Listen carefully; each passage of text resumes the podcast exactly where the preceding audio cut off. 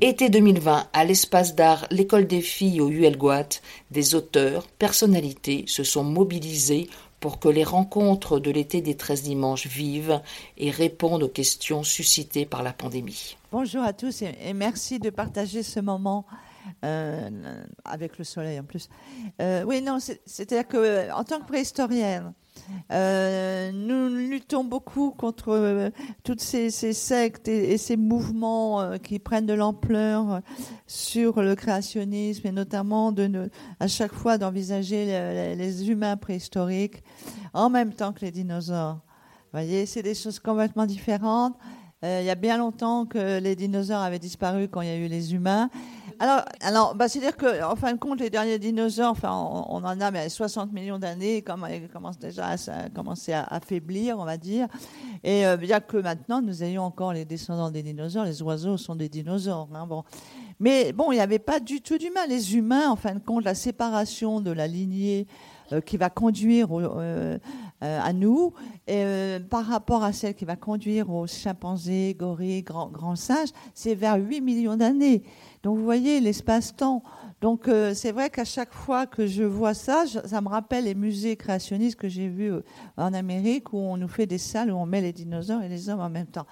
Voilà. Mais sauf que euh, c'est vrai que sur le ce côté-là, et là d'un seul coup je vois un ptérosaure, là, bon, là, bah, bah, bah, bah, bah, bah. Bon, mais ça fait partie des chimères. Voilà. Nous sommes dans la chimère. Et, pour revenir à, l'exposition de Maria, qui avait vraiment des choses euh, formidables dans cette exposition, c'est vrai que ce côté-là euh, m'a un peu agacée, et je pense que j'ai peut-être pas été la seule.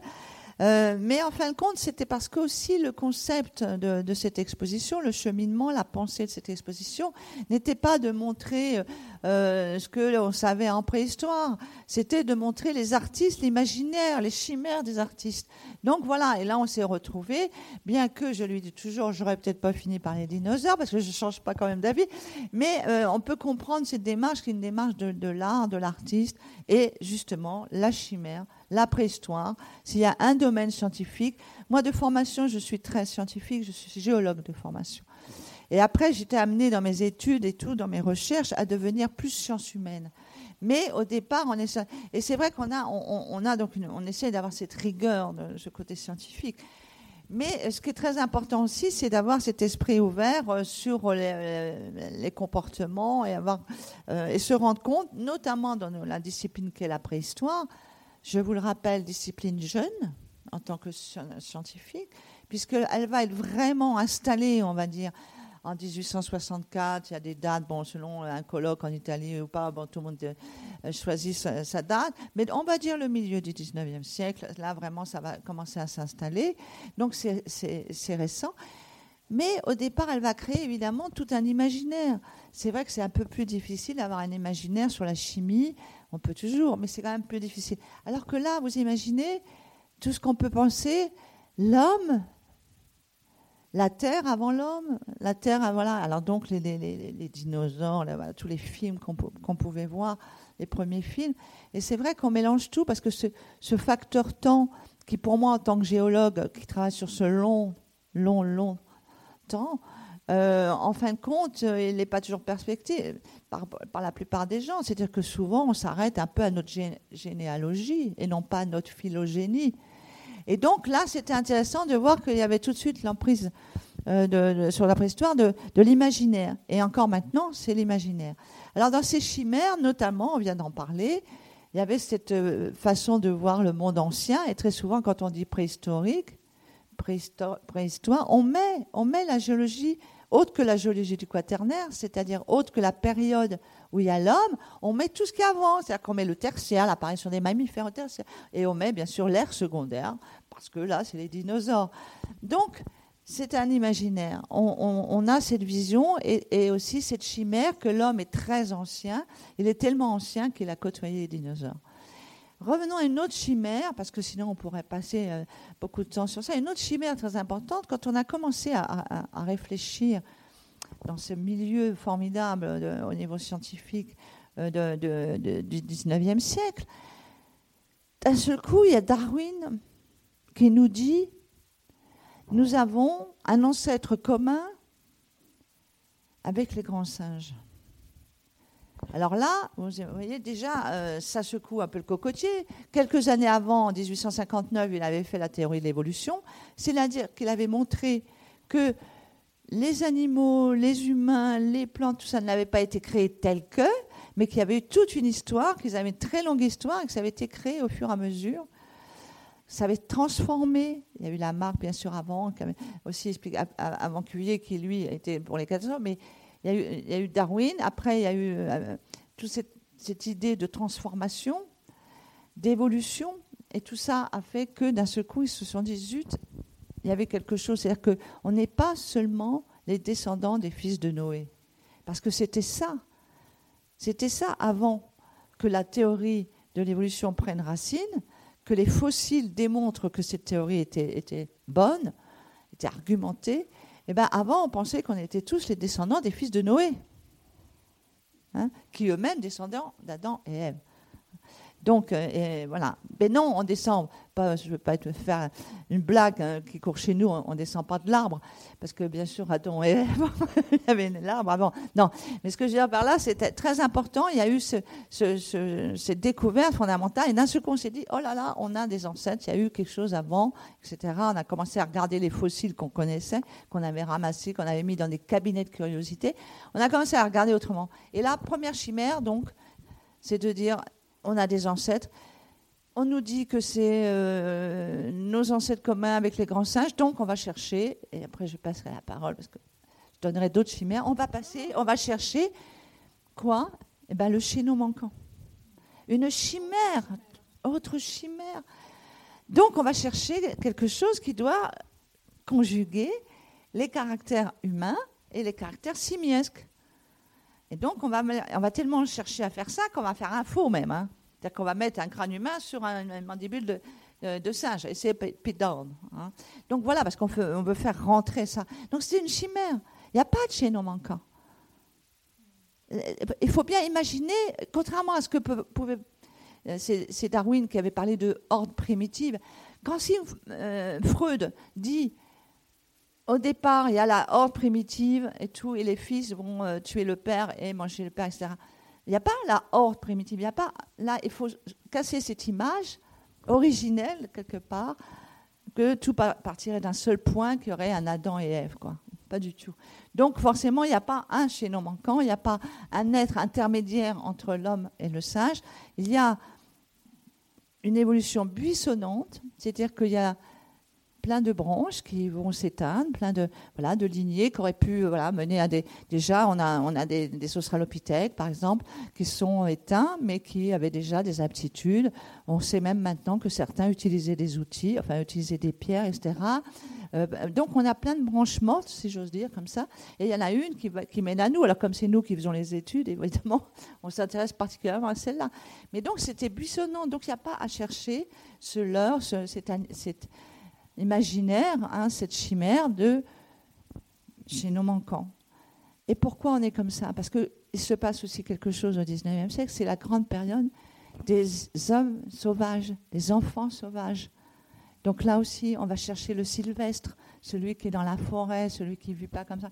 Et donc, d'un seul coup, on, on a des représentations de l'homme préhistorique, c'est des représentations de l'homme dans la forêt, de l'homme euh, braconnier qui est tellement dans la forêt, qui ressemble plus un animal qu'un humain. Donc on est dans cet imaginaire et les humains préhistoriques prennent cette apparence, en fin de compte, d'homme-singe. C'est une chimère, il n'y a pas d'homme-singe. Et là, ça va être très très fort et ça va traverser tellement les, euh, pas les siècles, mais en tout cas les dizaines d'années, que c'est encore maintenant, c'est encore une vision dans certains films actuellement. Je ne sais pas si vous avez remarqué, mais il faut toujours pour bien qu'on reconnaisse que c'est un homme préhistorique, on va accentuer le côté poilu, on va accentuer le côté mal habillé, on va accentuer tout ça. On va revenir à cette chimère qu'est l'homme sauvage qui vit au fin fond des bois et, et qui se nourrit comme ça dans la nature. Et dans tous ces humains préhistoriques, euh, évidemment, euh, les, les, Néandertaliens, Néandertal tient une place à part. Pourquoi? Parce qu'en fin de compte, il a été découvert en 1856. Pas découvert, on avait trouvé déjà des choses avant, en 1829, tout ça. Mais bon, on ne savait pas ce que c'était, on avait mis dans les tiroirs. Mais disons que, euh, en tant qu'homme fossile et tout, déjà, il y avait une, on sentait qu'il y avait quelque chose. C'est le squelette découvert à Néandertal, dans la vallée de Néander, donc en Allemagne, près du Düsseldorf, et qui a donné le nom de Néandertal, l'homme de la vallée de Néander. Et, euh, donc, ce qui, est, intéressant là, c'est qu'il a été en 1856. Alors, comment il dit la palisse C'est avant 1859. Donc, c'est clair que là, quand il a été découvert, reconnu en tant que spécimen vraiment à part, c'est ce squelette-là qu'on a trouvé, évidemment, on ne pouvait pas le rattacher à un homme fossile, parce que ce n'était pas reconnu, les hommes fossiles. On ne pouvait pas penser qu'on avait des ancêtres encore là. Ce n'était pas encore débattu, cette question-là. Va être débattue en 1871 avec la, descendance de l'homme que Darwin va, va publier, enfin qui va être publié en français. Donc c'est très très important de voir que là, à ce moment-là, ça ne pouvait être qu'un homme avec des pathologies cette espèce de gros crâne, ces bourrelets, ces os un peu, un peu difformes, ces fémurs un petit peu arqués, tout ça. Donc ça ne pouvait être qu'un. Il a été traité, n'est-ce pas, de rachitique, mais aussi de crétin des Alpes, euh, au sens pathologique, hein, parce que c'est un, grand pathologiste de l'époque euh, allemand qui l'a étudié en particulier. Bref, donc il est mal parti. C'est-à-dire qu'il était tellement différent, et tout, et comme on ne connaissait pas. Euh, les hommes fossiles, ben, voilà. Donc au départ, il est vraiment considéré comme un inférieur, comme un, homme, un humain, mais moderne, mais pathologique. Donc vous voyez déjà, il, démarre mal. Et après, évidemment, quand on va trouver euh, Cro-Magnon, le squelette de Cro-Magnon, qu'on va reconnaître, bon, les hommes fossiles, qu'on va reconnaître Cro-Magnon, et évidemment, il est tellement plus proche de nous. Alors, d'un seul coup, Néandertal, il va reprendre un coup sur la tête, c'est-à-dire va dire, oui, oui, il est quand même, euh, bon, dans, la grande famille, là, des humains, mais il est très, très inférieur quand même à Cro-Magnon. Donc, tout le temps, tout le temps, il a été comme ça, comparé, euh, dévalorisé par rapport, donc, aux sapiens que nous sommes. Mais moi, j'ai trouvé, en fin de compte, que se cachait derrière tout ça, ce que j'avais travaillé déjà pour ma thèse sur un, site archéologique où il y avait des restes, des vestiges, à la fois de, des vestiges animaux, c'est-à-dire ce qu'il consommait, ce qu'il avait chassé, des, outils, etc. Il avait déjà enterré ses morts et tout, bon, tout un tas de facteurs qui, pour moi, me paraissaient extrêmement importants. Et je me suis rendu compte qu'il euh, n'avait pas sa juste place. C'est-à-dire qu'on le considérait toujours comme inférieur. Et en, faisant ça, on, passait à, côté de quelque chose qui est très important à mon avis. C'est que à travers les âges, il y a des sociétés différentes, même des apparences biologiques différentes, mais que ces différences ne, font pas que euh, ces personnes, ces groupes sont inférieurs ou supérieurs. Et que ça, c'est hérité du 19e siècle qui a classé les êtres humains qui a classé les sociétés, qui a fait des sociétés inférieures. Il y a même eu des inférieurs des inférieurs. Moi, j'ai vécu chez les Bushmen au Calari pendant trois mois, il y a, plusieurs années. Euh, les Bushmen, les Hottentotes, les aborigènes d'Australie étaient inférieurs des inférieurs dans la classification. Et ça, ça venait du 10e. Alors, on a fait pareil avec les fossiles, on a voulu les classer, et les Néandertaliens s'étaient retrouvés parmi les inférieurs. On comparait, on prenait beaucoup de mesures. Vous savez, c'est l'époque de l'anthropologie physique beaucoup des mesures et on regardait par rapport aux singes. Et plus vous étiez, vos mesures, je sais pas, de tel angle, se rapprochaient de celles des grands singes, notamment du gorille, par exemple, ou du chimpanzé, bah vous étiez euh, proche de l'inférieur. Évidemment, tout en haut, c'est le blanc, occidental. Hein, C'était lui qui était tout en haut. La femme un peu en dessous, il hein, ne faut pas exagérer quand même. Hein. Voilà. Et alors pour Galton, le père euh, de l'eugénisme, comme tout le monde le sait, parce que là, vraiment, celui-là, c'est spécial. Il était anglais, il était aristocrate. Donc, en haut de l'échelle, lui, il a été mettre l'aristocrate anglais. Vous voyez, comme quoi, on peut aller toujours très, très loin. Donc, voilà, simplement pour vous dire que c'était dans, ça. Et là, ce que j'ai euh, pensé faire, et d'autres collègues ont suivi, évidemment, je ne suis pas toute seule dans l'aventure, c'est de dire, maintenant, arrêtons. Ce qui est important, c'est d'essayer de retrouver euh, comment vivaient ces, sociétés-là, quelles étaient, euh, voilà, ce qu'elles savaient faire, essayer de penser, euh, de, retrouver comme elles pensaient, etc. Mais de ne pas vouloir toujours comparer par rapport à nous, donc de redonner aux Néandertaliens leur lettre de noblesse. Oui, alors donc les Néandertaliens apparaissent en Europe. Hein, il vient pas, son ancêtre évidemment vient d'Afrique, notamment du Proche-Orient mais c'est son ancêtre. Lui, il va évoluer de cette souche qui est arrivée donc en Europe, et notamment en Europe occidentale. Il va partir de là, il va donc évoluer, cette souche, va donner les Néandertaliens. On les situe actuellement, notamment avec les grands sites espagnols, Atapuerca, etc., vers 400 000 ans à peu près. Et vont les dernières civilisations néandertaliennes, les derniers néandertaliens vont disparaître vers 35 000 ans. Voilà, on est, on est donc. et ils vont être qu'en Europe, toute l'Europe. Moi, je travaille même jusqu'en Ouzbékistan, mais c'est surtout donc l'Eurasie, là, ce côté-là. Et vers 130 000 ans, certains sont allés au Proche-Orient. Donc, ont quitté l'Europe, sont passés au Proche-Orient, et c'est très important parce que c'est là où il va y avoir les croisements entre les sapiens et les néandertaliens. Parce que, comme vous le savez, tous ici, nous sommes je pense la plupart, je crois, eurasiatiques, nous avons des gènes de néandertaliens, hein, entre 1 et 4% Donc, euh, Et c'est parce qu'il est parti, certains sont partis se promener là-bas au Proche-Orient, et que sur place, il y avait des sapiens, ils étaient tellement proches au niveau culturel qu'ils se sont mélangés, puis qu'on a des gènes néandertaliens. Il faut bien savoir que cette histoire d'alternance climatique, qui est réelle, il euh, faut voir que quand on dit qu'il y avait des glaciations, il ne faut pas penser que d'un seul coup, en Europe, par exemple ici en France, il n'y avait plus, euh, c'était la toundra gelée, hein, pas du tout. Hein. Vous savez, il y avait des mammouths, les mammouths, c'est 180 kg d'herbe par jour. Alors vous n'allez pas me le mettre dans la glace, hein, un mammouth, il faut qu'il mange. Donc il y avait des troupeaux de mammouths, donc vous voyez, il faut enlever un peu cette image chimérique, là aussi, d'un tout, tout. Et là, il y a un, des tableaux Maria pourrait en parler mieux que moi dans l'art, les tableaux où on montre justement cette, chimère préhistorique où, il faisait tellement froid. Là, ils sont, les hommes préhistoriques sont dans la bise, il y a le vent, il y a la glace, il y a des neiges comme ça, horribles. Bon, tout ça, c'est une vision. Hein. Et, euh, parce qu'en réalité, beaucoup, beaucoup de. Il faisait plus froid, bien sûr, que maintenant à certaines périodes. Mais c'était quand même, il y avait encore beaucoup des, grands troupeaux. Et puis c'était surtout le nord de l'Europe qui était englacé. Mais ils font comme quoi? Bah, Ils sont descendus hein, dans le sud. Voilà, ils ont fait comme les rennes sont descendus dans le sud. Voilà, les ovibos sont descendus, tous les animaux du nord. Bah, les hommes aussi, ils ne sont pas restés euh, tout là-haut. Donc ils ont occupé les parties plus méridionales de l'Europe. Et ça, c'est quand même très intéressant parce que les Néandertaliens qui ont euh, vécu ces ils en ont vécu deux, en fin de compte, glaciation et en interglaciation, et eh ben, eux, ils se sont adaptés. C'est des grands résilients. C'est-à-dire qu'ils s'adaptent à, l'environnement. Ils ont même, il y a ils avaient probablement, parce que maintenant on connaît leur, euh, génome, hein, comme vous le savez, et euh, donc ils avaient probablement quelques gènes euh, qui facilitent l'adaptation à l'environnement, en altitude, du froid et en altitude. Parce qu'on a retrouvé certains gènes chez les Tibétains, par exemple, donc, ils, avaient une propension à s'adapter facilement au changement climatique. Donc, euh, ils se sont adaptés. Ils avaient une culture matérielle, ce qu'on appelle les outils, etc., qui était extrêmement développée. Euh, déjà, beaucoup de traditions à travers toute l'Europe. C'est-à-dire que nous, on dit toujours néandertal, mais c'est faux. C'est une civilisation néandertalienne, mais à l'intérieur, il y a plein de traditions culturelles.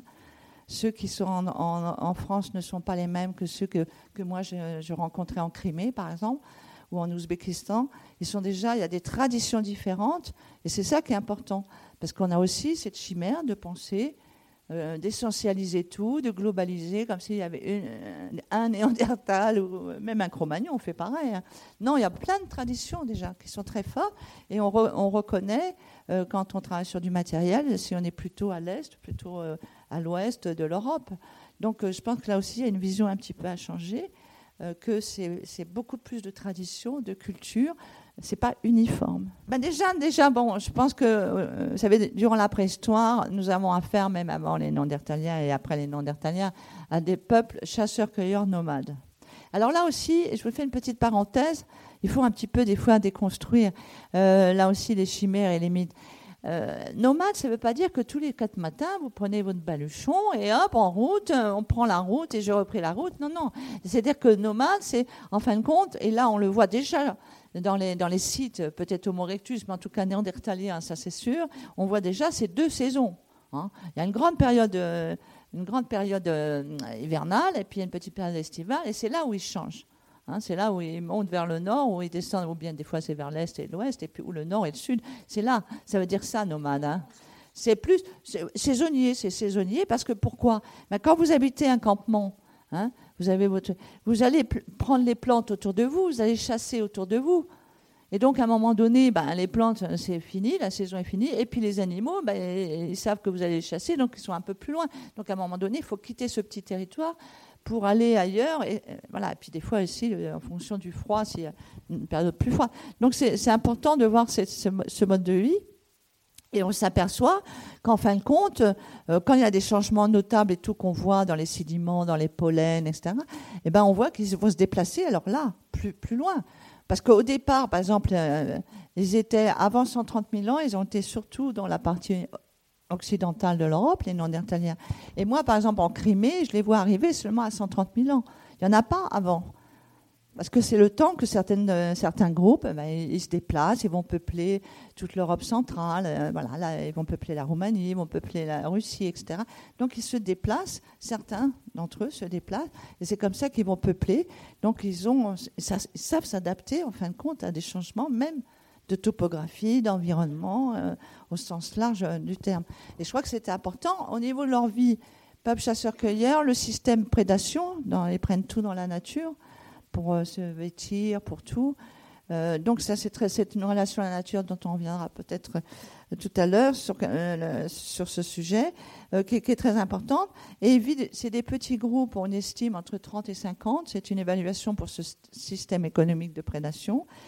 Et il y a, en tout cas, apparemment, pas de, hiérarchie. En tout cas, elle n'est pas traduite, on va dire comme ça, dans les sépultures, par exemple. Alors qu'on verra plus tard, au néolithique, à l'âge du bronze et tout ça, l'âge des métaux, on verra des tombes riches et des tombes pauvres. Alors que là, on a des tombes on a des hommes, on a des tombes où il y a des femmes, des tombes où il y a des enfants, etc. Et il n'y a pas plus ou moins riche, il y a toujours un peu de parure, un peu d'objets. Il n'y a pas de tombes riches et tombes pauvres. Donc on pense que c'était un système, euh, il n'y avait pas encore ce côté hiérarchie, il y a très peu de conflits, on n'a pas de traces de guerre comme on verra plus tard, euh, de conflits au néolithique. Donc on a euh, un, système qui, en fin de compte, marche assez bien parce qu'il repose sur une donnée très importante, c'est la démographie. Peu de monde sur une vaste superficie, très riche en ressources alimentaires. Là, vous avez dit déjà beaucoup de conflits. Hein. Voilà, parce que serré dans le métro, affamé, là, je pense que ça va beaucoup moins bien. Parce que vous savez, il y a beaucoup de débats là aussi. Et euh, tout ce que vous avez en, tête, toutes les, peintures magnifiques, Chauvet, Lascaux, Fond de Gaume, Rouffignac, etc., vous vous êtes jamais posé la question. Pour vous, c'est Sapiens. Mais il faut savoir que, on va être très gentil, 80% des sites et tout ne sont pas de ces peintures, de ces gravures on a tout, des dessins, des gravures, il y a toutes les techniques, c'est ça qui est passionnant aussi. Mais 80 euh, ne sont pas datés. Hein. Alors là, ça pose quand même un souci. Moi, je veux bien que tout soit sapiens. Alors, je ne vais jamais me permettre, parce que là, c'est trop provocateur, de dire que c'est Néandertal. Mais quand on est dans des, dans des endroits où il y a des sites, des niveaux, etc., au niveau archéologique, là, je reviens au terrain, qui laisse supposer qu'on euh, n'est pas comme à Lascaux. Je pense qu'à Lascaux, c'est des sapiens, parce que là, on est à 17 000 ans. Moi, j'ai étudié le matériel euh, laissé par les, par les artistes. Hein, leur sandwich, hein, ils ont mangé que du renne. Hein, puis ils n'ont pas fait un seul renne dans la grotte, mais ils ont mangé que du renne. Euh, et donc là, là c'est 17 000 ans. donc je veux dire, il y a pas, c'est pas les Néandertaliens. Il n'y a plus de civilisation néandertalienne 17 000 ans. Mais il y en a plein d'autres. On ne sait pas.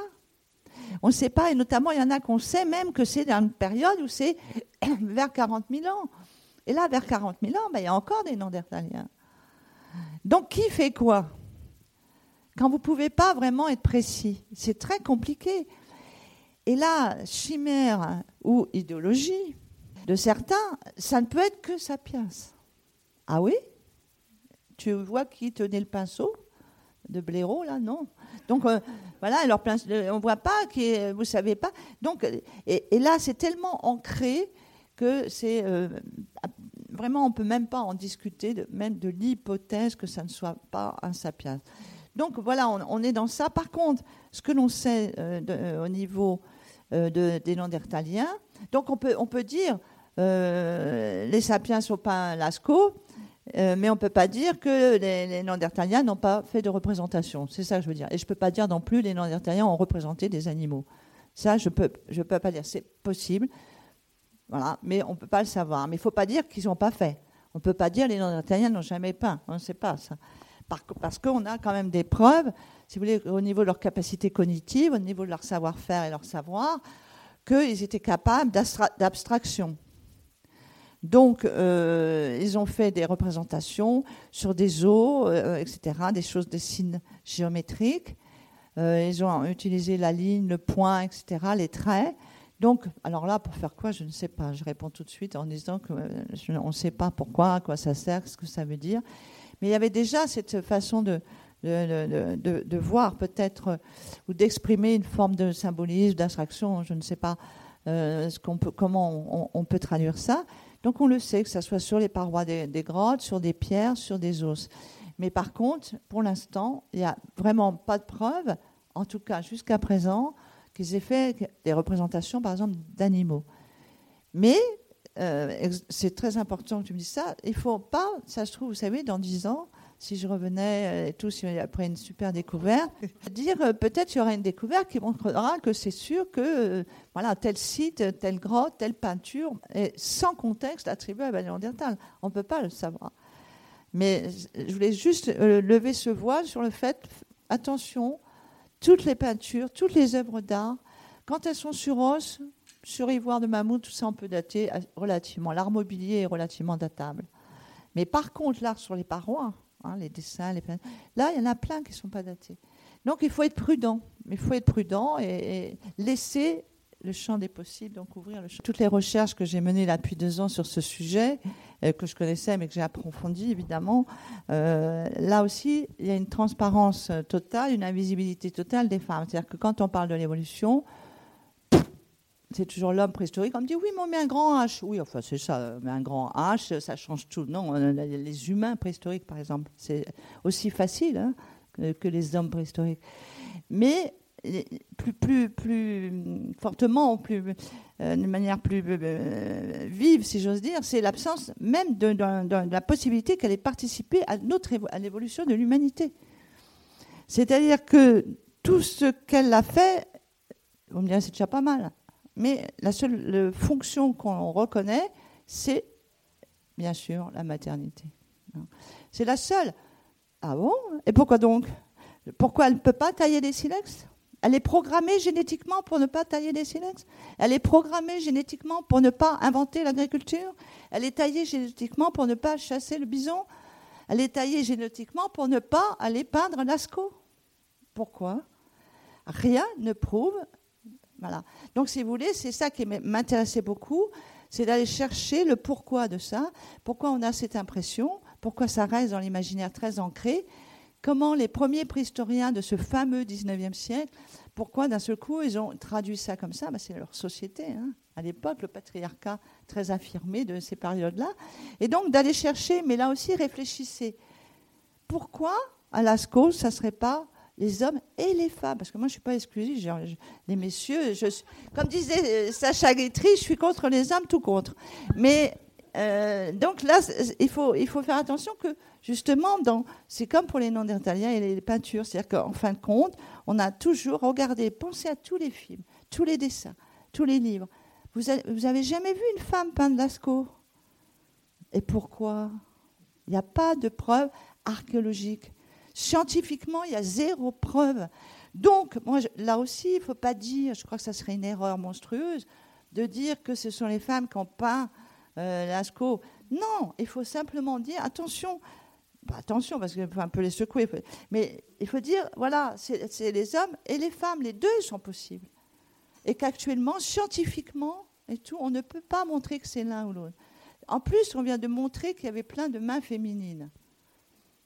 Donc ça veut dire qu'elles pénétraient, parce qu'à un moment donné, on ne pouvait même pas les faire pénétrer dans un monde souterrain. Hein. Des fois qu'elles aient peur des chauves-souris, je ne sais pas, mais donc elles ne rentraient pas dans un monde souterrain. On ne sait pas là aussi pourquoi, quand on voit tous les spéléologues euh, actuellement. Bon, bref, et là aussi, mais maintenant on a montré que oui, elles pénétraient dans le monde souterrain, c'est-à-dire dans les grottes, et aller faire les mains au pochoir et tout ça. Donc euh, voilà, et c'est un sujet, c'est vrai que là, je, suis en plein dedans, mais qui m'a rappelé un peu, les, qui m'a rappelé les, ce qu'on appelait les sauvages, qui m'a rappelé aussi tous ces inférieurs, qui m'a rappelé italien. Et vous savez, dans toutes les phrases, et là, il y en a beaucoup dans mon, mon livre que je cite, des phrases, parce que les femmes étaient infériorisées par ordre divin d'abord, puis après par ordre par nature, hein, par les discours médicaux. Et donc, on, voit très bien qu'on peut remplacer dans les phrases, enfin, ils sont même accolés souvent, pour les reins inférieurs, il y a les femmes dedans. hein, y a, voilà, qui sont considérés, etc. Bon, mais même, on, peut aller récemment, hein, enfin, je veux dire, par, euh, on a beaucoup de, textes qui montrent qu'il y a encore une considération, le cerveau plus petit, etc. Bon, bref, je ne vais pas vous décrire le livre, mais c'est ça qui est important, c'est là aussi, c'est simplement d'ouvrir euh, le champ des réflexions, le champ des possibles, en disant, mais attendez, il n'y a pas de raison. Il n'y a pas de preuve. Vous pouvez pas, on, peut, on peut dire l'un ou l'autre, les deux. Voilà, c'est possible les deux. Mais arrêtons d'exclure euh, certaines catégories, et ici d'exclure les femmes.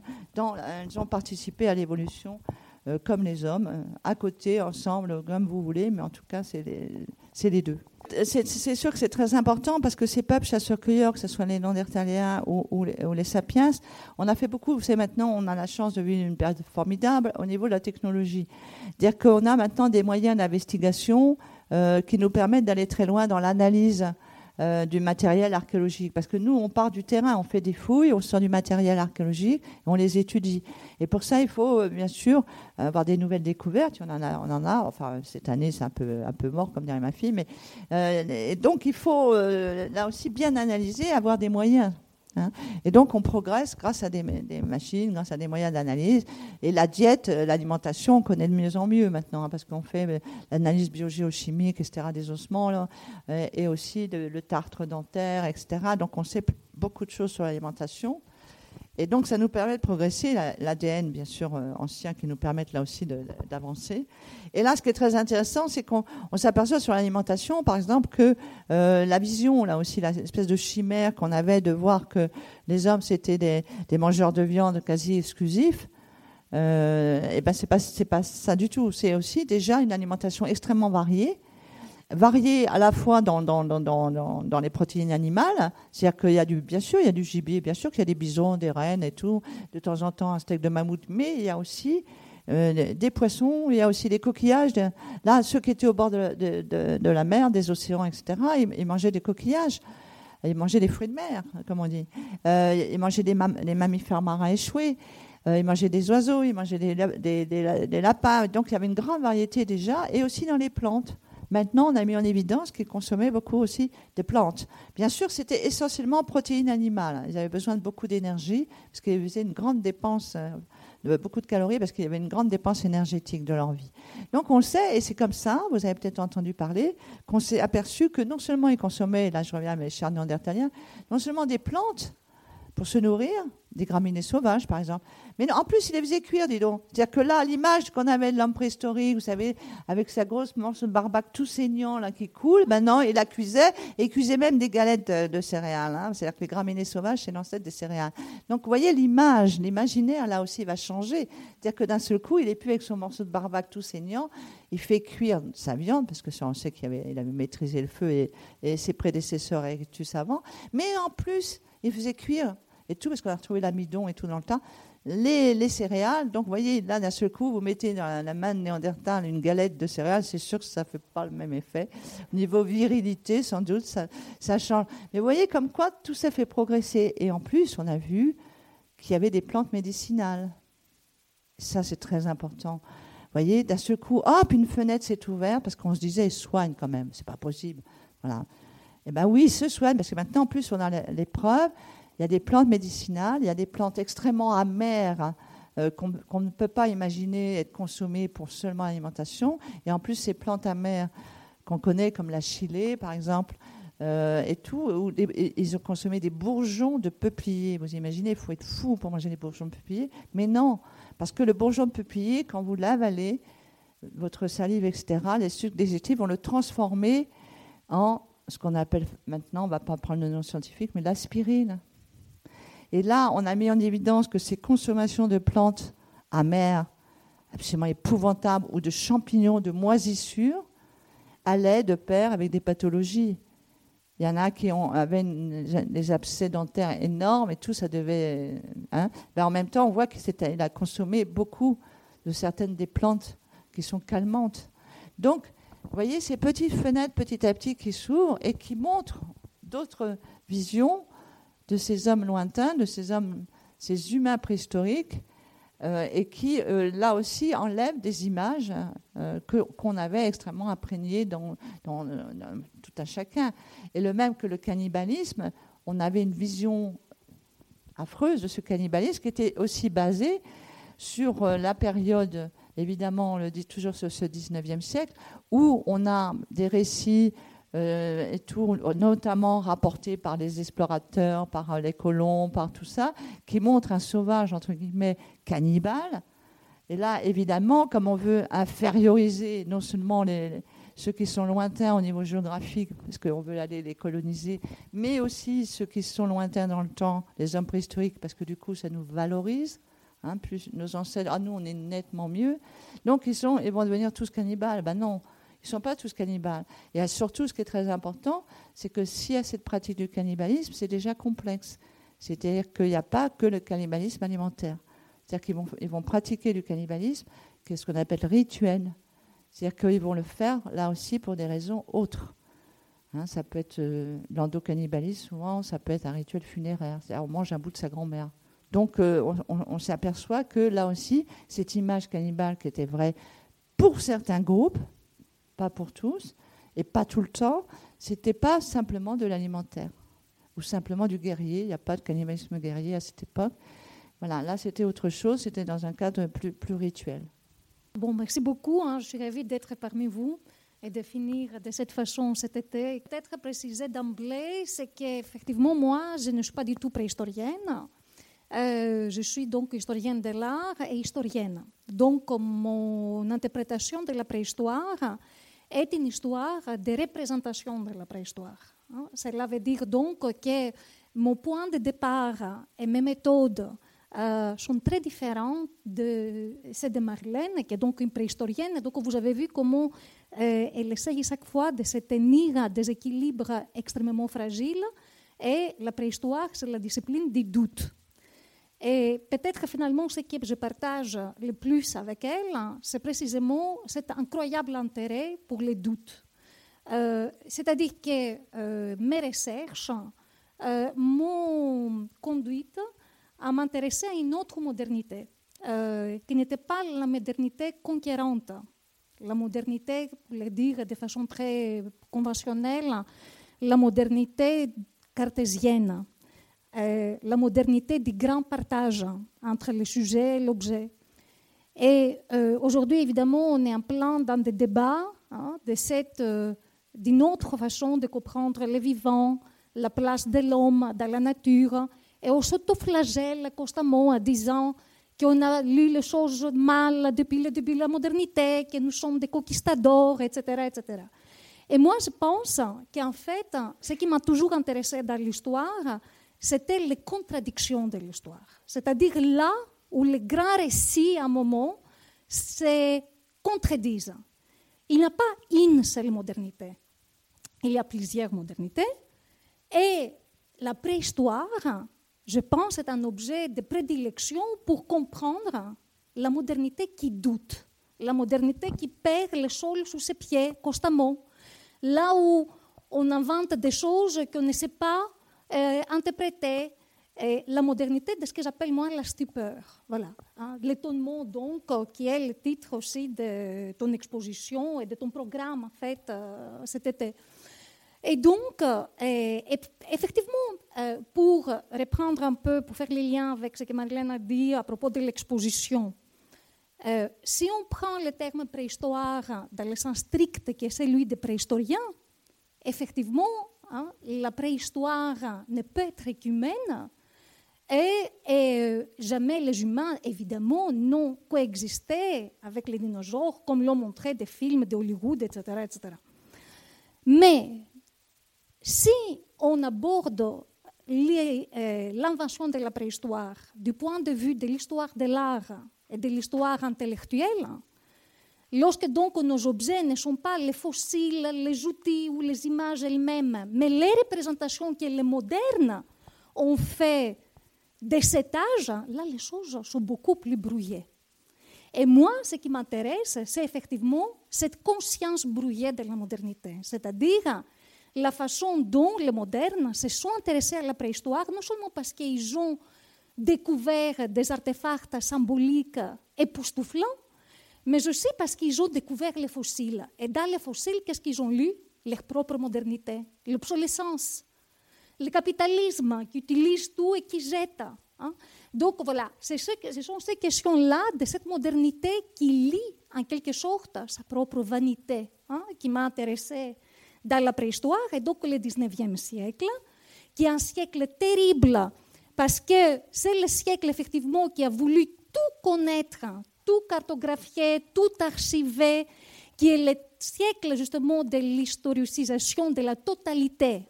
Ben, il s'est heurté contre un mur, qui est le mur de l'inconnu, qui est la préhistoire. Et c'est à ce moment-là que les choses deviennent intéressantes. Hein.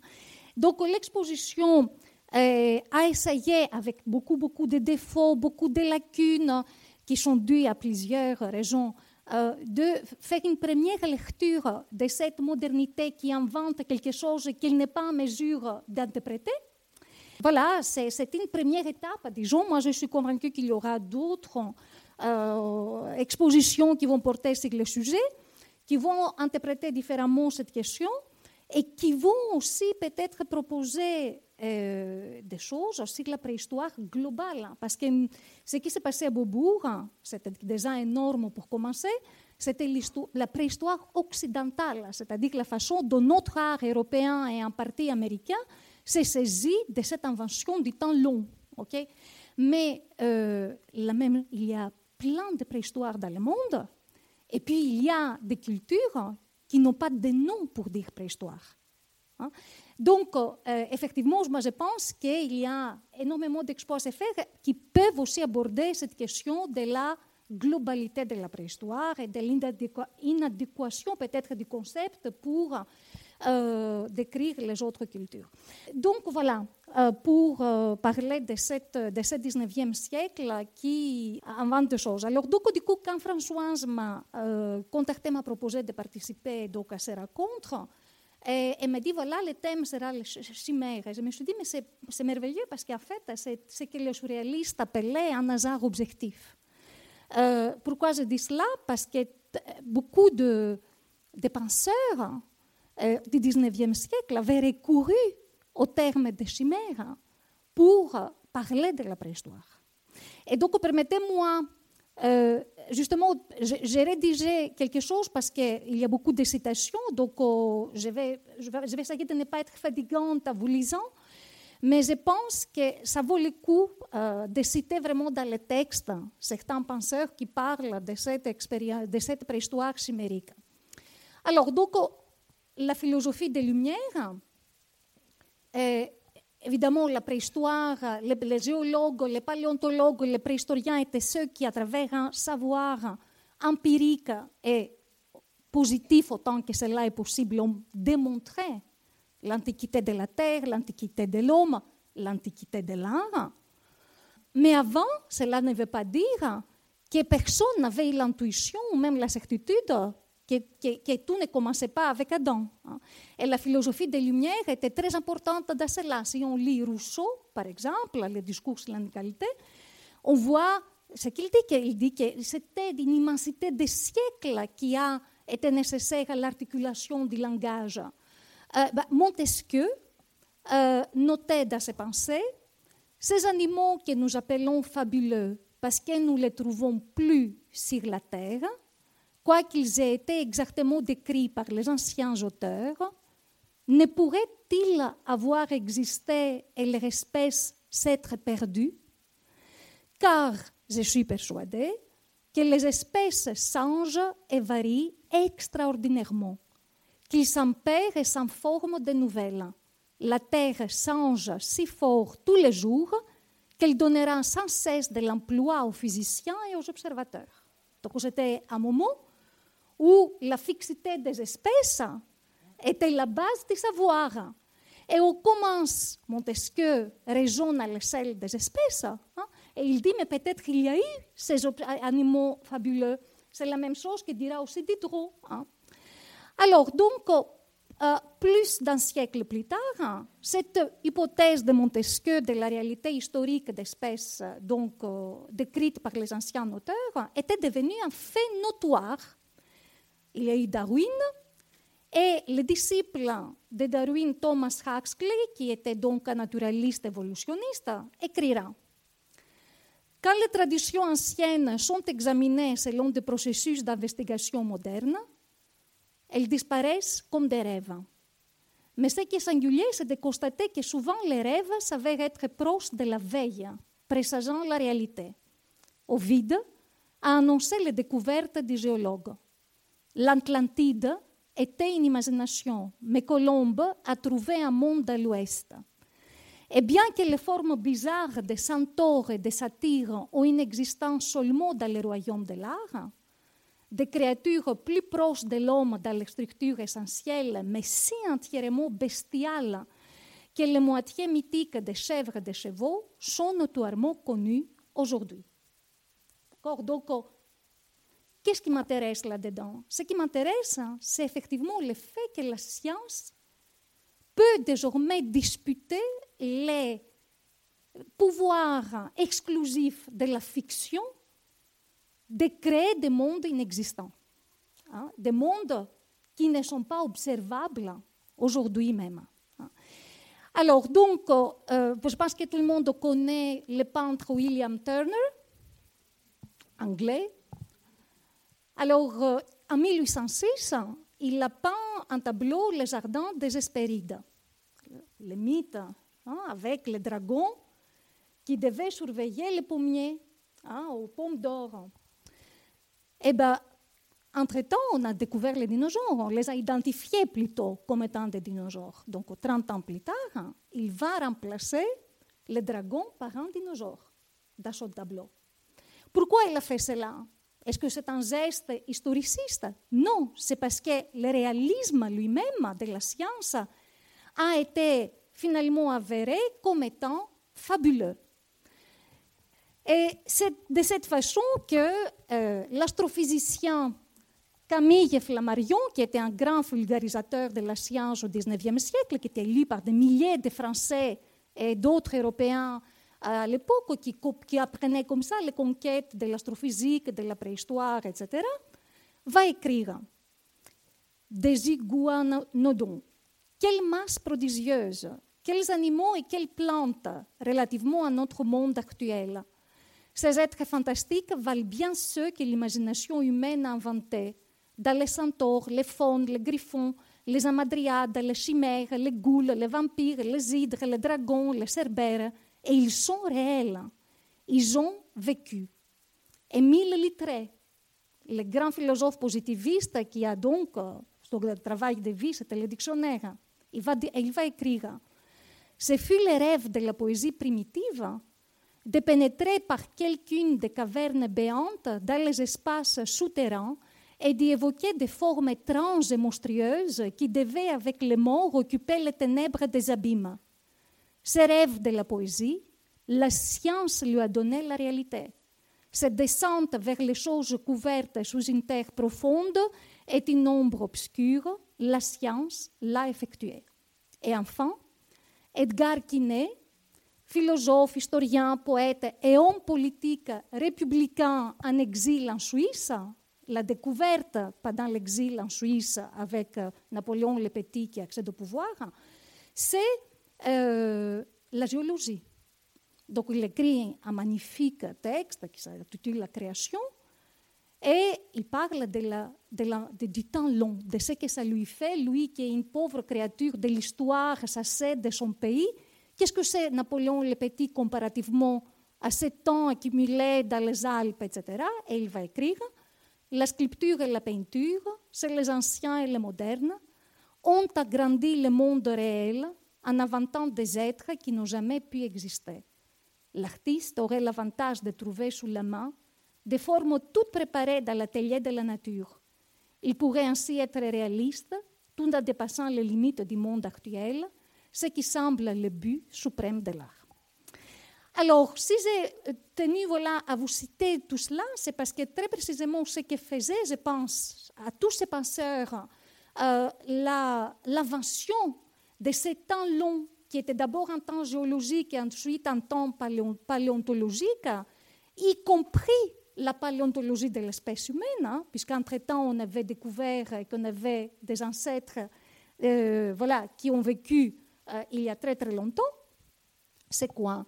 C'est que précisément la chimère, c'est-à-dire le possible qui n'existe pas aujourd'hui et qu'on avait tendance à le poser toujours, soit dans les rêves, soit dans l'art, soit dans le futur comme utopie, maintenant c'était le passé qui nous le révélait. Et du coup, le passé, hein, il euh, montrait que l'impossible a pu être possible. Et ça, c'était une autre utopie. C'est ça que les artistes vont retenir. Et un artiste comme Paul Klee, par exemple, qui était un artiste euh, extrêmement subtil, un penseur incroyable, il va écrire Pourquoi donc cette critique de l'abstraction? Après la géologie, la paléontologie, la préhistoire, on a compris que la nature est quelque chose qui est parfaitement contingent et que ce que nous avons sous les yeux aujourd'hui n'a pas été le même il y a des siècles et des siècles. Donc pourquoi le monde qui est représenté par les artistes aujourd'hui n'a pas de légitimité? Voilà. Et c'est précisément donc cette ambivalence qui m'a intéressée. La chimère, c'est que l'impossible, il peut être attesté empiriquement. Et je pense que ça, c'était une faille incroyable dans le savoir du 19e siècle. C'est quelque chose qui a complètement déterminé la, conception du monde et donc de l'art. Alors, cette exposition, elle, euh, bon, elle, avait plusieurs, euh, bon, elle avait plusieurs registres. Il y avait une première tentative de donner, euh, de traverser euh, l'art du XXe siècle essentiellement, euh, et de montrer qu'il y avait plusieurs thématiques qui avaient intéressé les artistes, des, thématiques récurrentes, par exemple la stratification, l'épaisseur du temps, c'est quelque chose qui intéresse les artistes à travers les, les décennies, les fossiles, etc. Mais malgré tout, on ne s'intéresse pas aux mêmes questions à, tous les moments. C'est-à-dire que si on s'est intéressé aux fossiles et aux dinosaures autour de la Première Guerre mondiale, ce n'était pas par hasard. Les artistes connaissaient très bien par des reproductions les Vénus, ce qu'on appelle de façon tout à fait erronée, idéologique, vous allez lire Marlène, etc., les Vénus. Euh, ils ne s'intéressaient pas à ça à ce moment-là, parce que tout précisément, leur urgence, c'était d'interpréter un monde mécanique. C'était la première guerre totalement mécanique de l'histoire occidentale. Et les fossiles, du coup, étaient une métaphore pour eux pour interpréter cette expérience de la guerre. Pour quelle raison? Parce que les fossiles, c'est l'inerte, c'est la vie qui est cessée.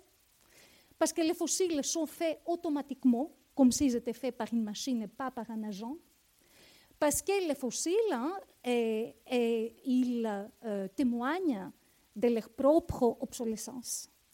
Donc, euh, après la Première Guerre mondiale, la guerre industrielle, l'expérience effectivement de masse qu'elle a créée pour ceux qui avaient participé à cette guerre, c'était qu'ils étaient chassés par la machine.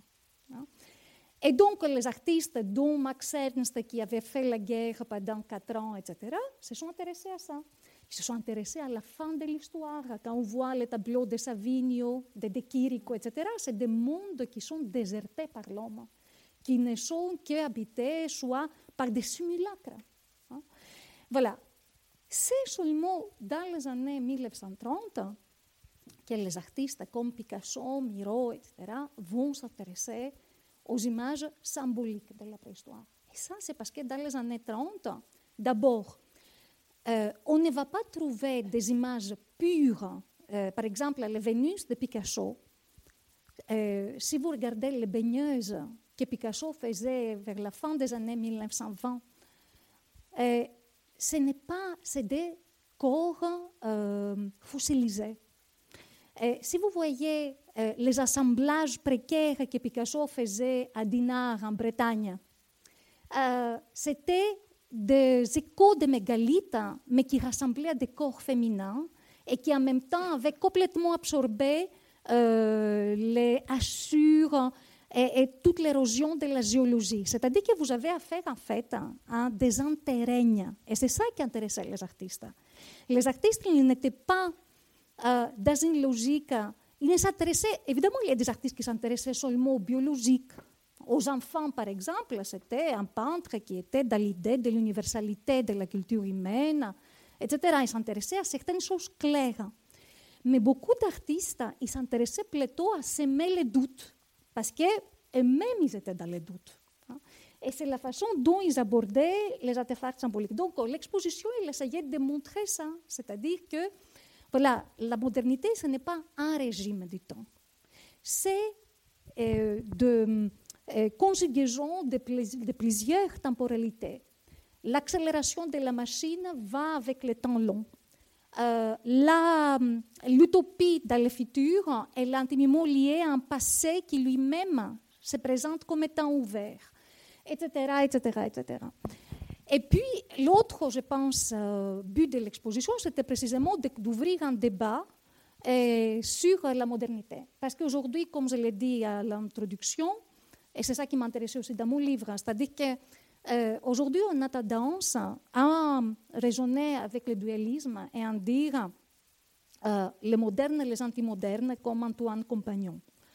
Euh, de dire comme Bruno Latour, qui est un penseur extrêmement important, hein, mais ça n'empêche pas de le critiquer, de le lire, d'apprendre en le lisant, et, mais d'être en désaccord. Il a thématisé le grand partage ou, des scolars entre la, nature et la culture. Et paf, tout le monde tape sur le naturalisme des Occidentaux, etc. etc.